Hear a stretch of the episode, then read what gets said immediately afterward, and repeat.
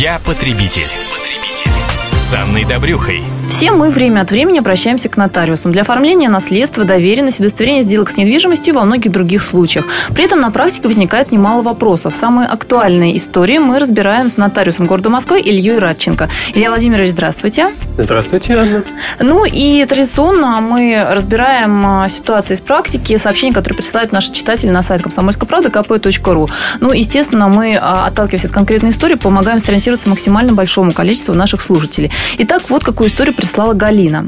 Поясните, пожалуйста, могут ли признать завещание недействительным, если в медицинской карте умершего есть запись терапевта с диагнозом эписиндром, причем указано, что со слов больного. У психотерапевта и невропатолога наследодатель не наблюдался. Но вот действительно нередко возникают у людей вопросы, в каких случаях завещание могут признать недействительным, если человек, который его оформлял, был, ну, скажем так, чем-нибудь болен. Вот как бы вы прокомментировали эту ситуацию?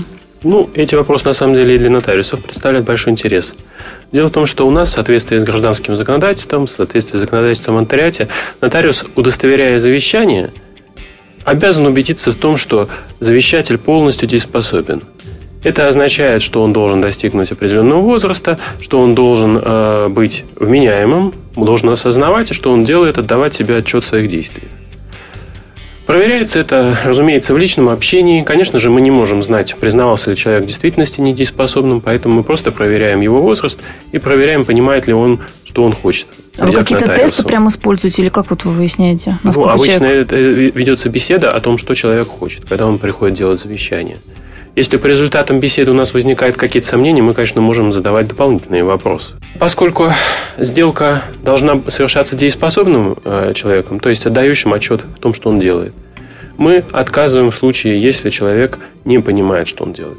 Само по себе психическое заболевание, любое, том числе и даже такие серьезные, как шизофрения, которые у нас принято очень серьезно считать, оно не препятствует совершать завещание, если человек при этом не является недееспособным. В очень сложных случаях мы можем попросить э, врача дать какое-нибудь заключение по этому поводу, а в случаях, э, когда у нас не вызывает сомнений в том, что гражданин понимает, что он делает, мы э, принимаем решение сами.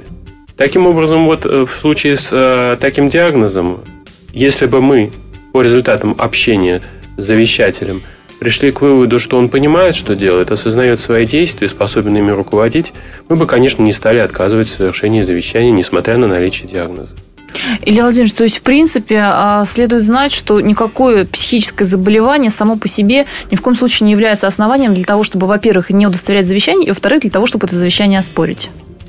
Да, безусловно. Если будет потом в дальнейшем приниматься решение об оспаривании завещания, это будет делаться с анализом конкретные ситуации. Мог ли завещатель именно в этот конкретный день, в этот конкретный период осознавать, что он делает, или не мог?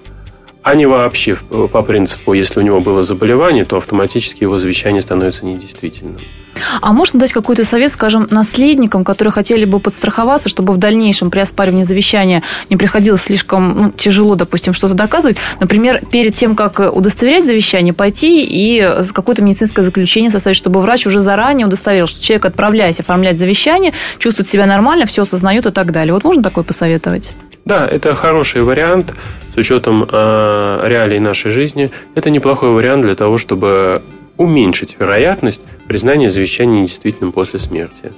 Ну что же, вот такие нюансы стоит иметь в виду. А с нами был нотариус города Москвы Илья Радченко. Я потребитель. потребитель. С Анной Добрюхой.